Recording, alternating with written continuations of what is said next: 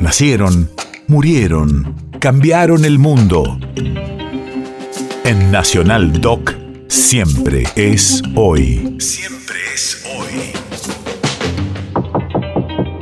3 de abril, 1982.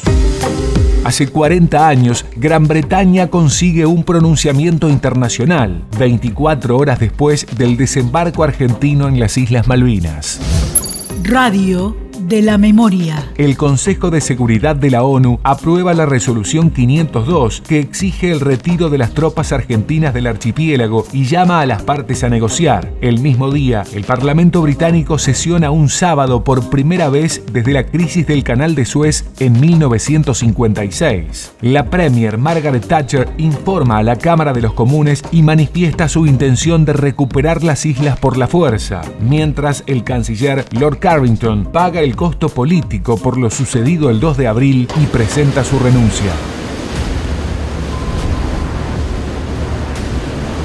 Prime Minister.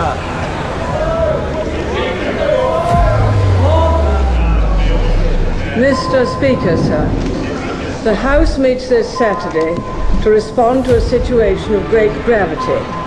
We are here because for the first time for many years, British sovereign territory has been invaded by a foreign power. After several days of rising tension in our relations with Argentina, that country's armed forces attacked the Falkland Islands yesterday and established military control of the islands.